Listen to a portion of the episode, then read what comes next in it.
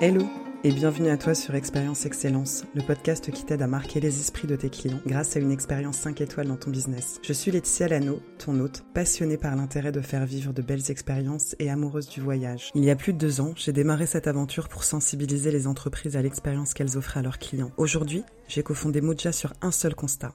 La meilleure considération qu'une entreprise peut offrir à ses clients, c'est bien son expérience client. Et c'est à travers ce podcast, chaque mercredi, que je te partagerai des méthodes, conseils ou retours d'expérience pour t'aider à transformer la vie de tes clients et servir ton business. Si ton but est d'avoir les meilleures pratiques pour convertir tes leads en clients, les satisfaire et les fidéliser, alors abonne-toi dès maintenant et installe-toi bien confortablement pour écouter ta dose de good vibes. Tout ce que pourront dire tes clients est une mine d'or d'informations pour améliorer l'expérience que tu leur délivres, optimiser tes offres ou encore attester de ta fiabilité. Pour ça, il va falloir te concentrer sur la voix de tes clients pour mieux les connaître. Que tu débutes dans l'entrepreneuriat, que tu souhaites te lancer sur un nouveau marché, lancer un nouveau produit ou un nouveau service ou tout simplement mettre à jour tes offres, eh bien cet épisode est pour toi. Avant de pouvoir vendre quoi que ce soit, ou même mettre tes efforts dans la création de contenu, etc., et j'en passe, tu vas devoir réaliser des recherches sur ton client. Donc client idéal, persona, avatar, c'est vraiment de lui qu'on va parler aujourd'hui, puisqu'on va écouter la voix de ton client cible. Si tu crées une offre qui m'est directement adressée, à moi, Laetitia, donc tout ce qui fait que je suis moi, que je me reconnais dans tes mots quand tu la mets en avant, notamment sur ton site web, euh, sur l'ensemble de tes canaux de communication, etc. Si tu crées une offre, ou quand je te lis, eh bien je me dis, mais attends, Attends, mais cette personne, c'est un truc de dingue. Elle a compris qui j'étais. Elle a compris ce que je recherchais exactement. En fait, à la limite de croire que t'es dans ma tête, quoi. Et, et d'être un petit peu parano, je dois dire, est-ce que tu penses que je vais résister longtemps avant de passer ma carte bleue pour acheter ton offre? La réponse est non je ne vais pas résister très longtemps. Donc la solution pour acquérir de nouveaux clients, les convertir et les fidéliser, ça passe par la connaissance de ton client. Et c'est le sujet dont je vais te parler dans cet épisode avec quatre étapes clés. On verra comment approfondir la connaissance de ton client pour lui proposer des offres auxquelles il ne pourra pas résister, comme je viens de te théâtraliser juste avant. Comment enrichir ta communication, donc pour qu'elle soit plus orientée client, qui va également te permettre euh, de créer des stratégies marketing et commerciales qui sont ciblées pour que tes clients ou potentiels clients en tout cas puissent les recevoir efficacement. Je vais t'apporter mes conseils pour mieux connaître tes clients, les séduire, les satisfaire les enchanter tout au long de leur parcours client et surtout pouvoir réussir à dépasser leurs attentes. Donc, je vais pas commencer cet épisode par te parler de cette fiche persona que tu as même peut-être dû voir ou utiliser, qui comprend euh, la photo de ton client cible, son identité, prénom, nom, son âge, euh, son métier, ses canaux, marque favori, etc., sa personnalité. Puisqu'en fait, ce sont des éléments qui permettront bien évidemment de, de personnifier ton client, mais pour l'instant, pour moi, en tout cas, ils sont secondaires. Donc on va plutôt rentrer dans le vif du sujet pour apprendre à mieux connaître ton client. À qui tu t'adresses, à qui s'adresse ton contenu, à qui s'adressent tes offres, à qui s'adresse finalement la mission que tu souhaites offrir à tes clients avec ton activité. Ton client idéal ou ton persona, c'est la personne pour laquelle tu crées du contenu et que tu cibles afin qu'il puisse acheter tes produits ou tes services. Ce qui veut dire que forcément, tu ne peux pas cibler toutes les personnes qui existent.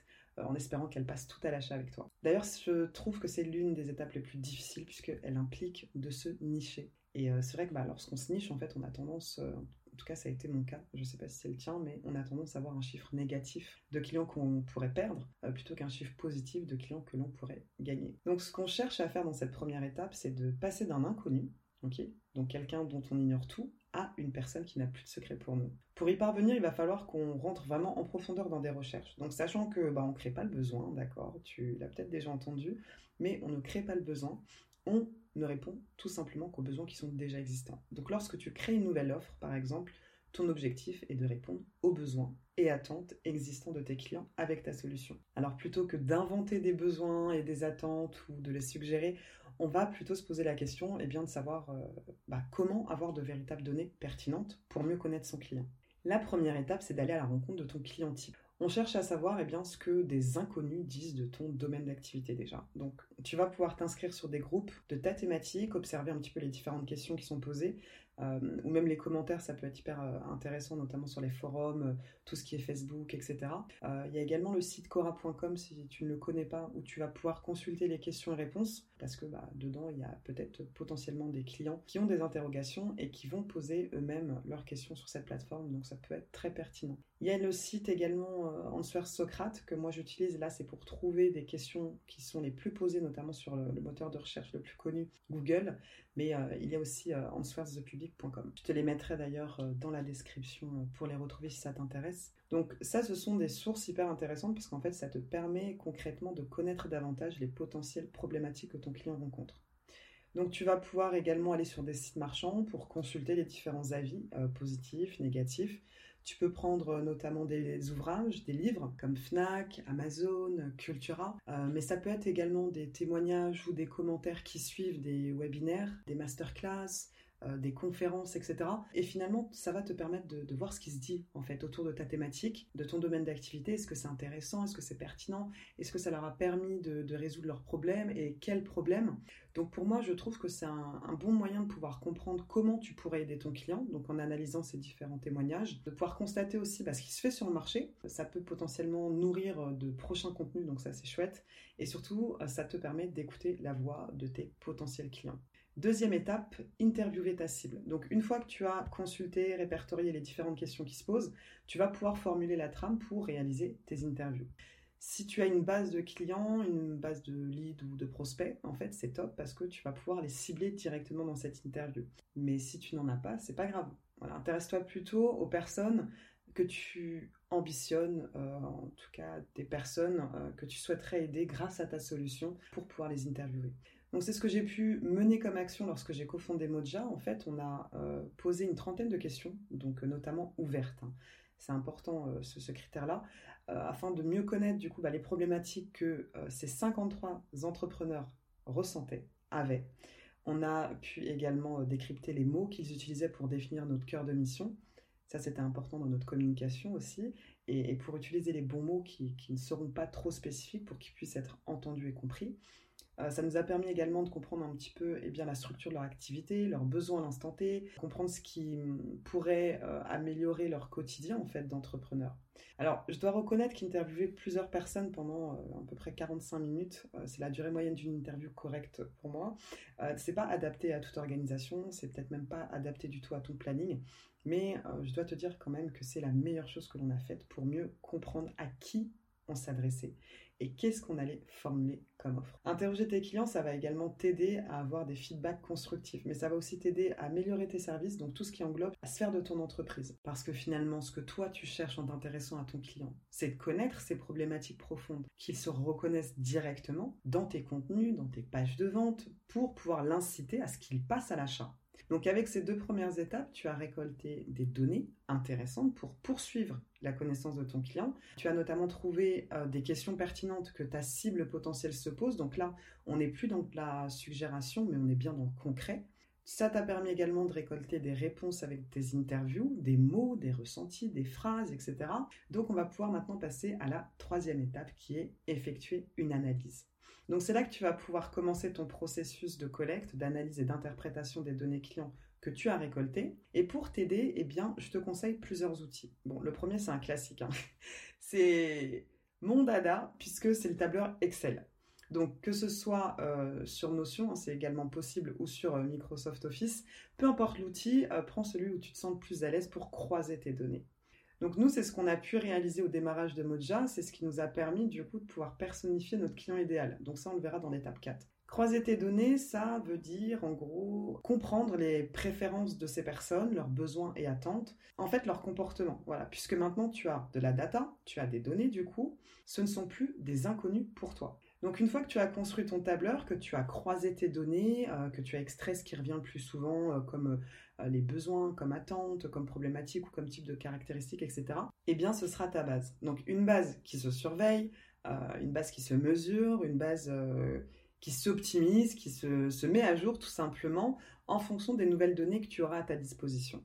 Donc tu pourras également utiliser un outil que j'utilise moi pour pouvoir aider mes clients, donc à définir leur persona, c'est la carte d'empathie, qui consiste à s'immerger dans la vie de ton client. Je ne rentre pas trop dans le sujet parce que ça va peut-être beaucoup d'informations. Si tu veux en savoir plus, n'hésite pas à m'envoyer un petit message sur LinkedIn ou sur Instagram, je me ferai un plaisir d'aller un peu plus loin euh, dans cette explication.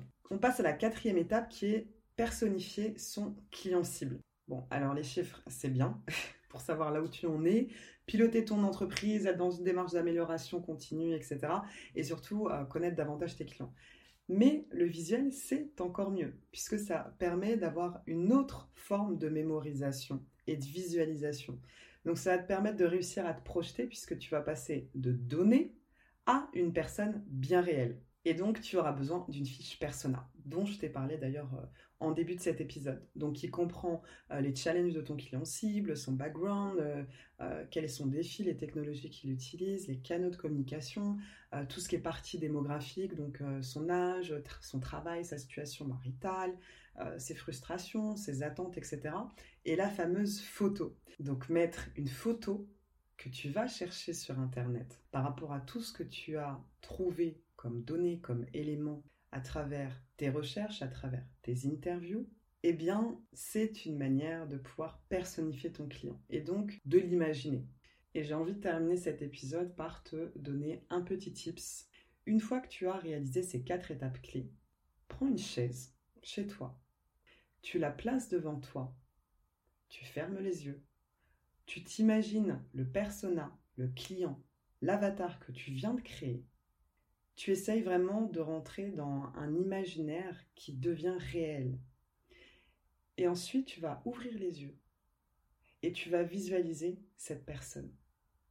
À chaque moment, lorsque tu vas créer du contenu, lorsque tu vas créer une nouvelle offre, lorsque tu voudras tout simplement communiquer auprès de ton client cible, prends une chaise, place-la devant toi et parle à ton client.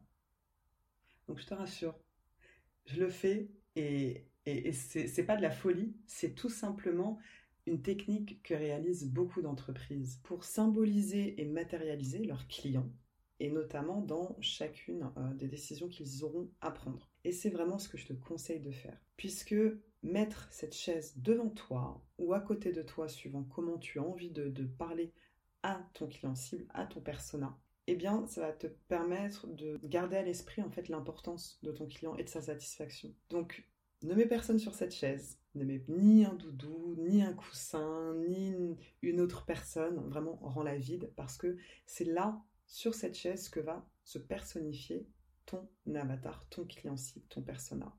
Donc une fois que l'image de ton client sera clairvoyant, donc grâce à tes recherches qu'on a vues dans l'étape 1, grâce à tes interviews dans l'étape 2, au sondage, grâce à tes analyses dans l'étape 3 et à la personnification dans l'étape 4, eh bien tu pourras lui poser des questions du type euh, qu'est-ce que tu penses si je fais tel changement? Si euh, je devrais euh, réaliser une offre sur ça, que penserais-tu? Et en fait, tu vas pouvoir lui poser des questions et vraiment l'imaginer. Tu retrouveras les notes dans la description de cet épisode.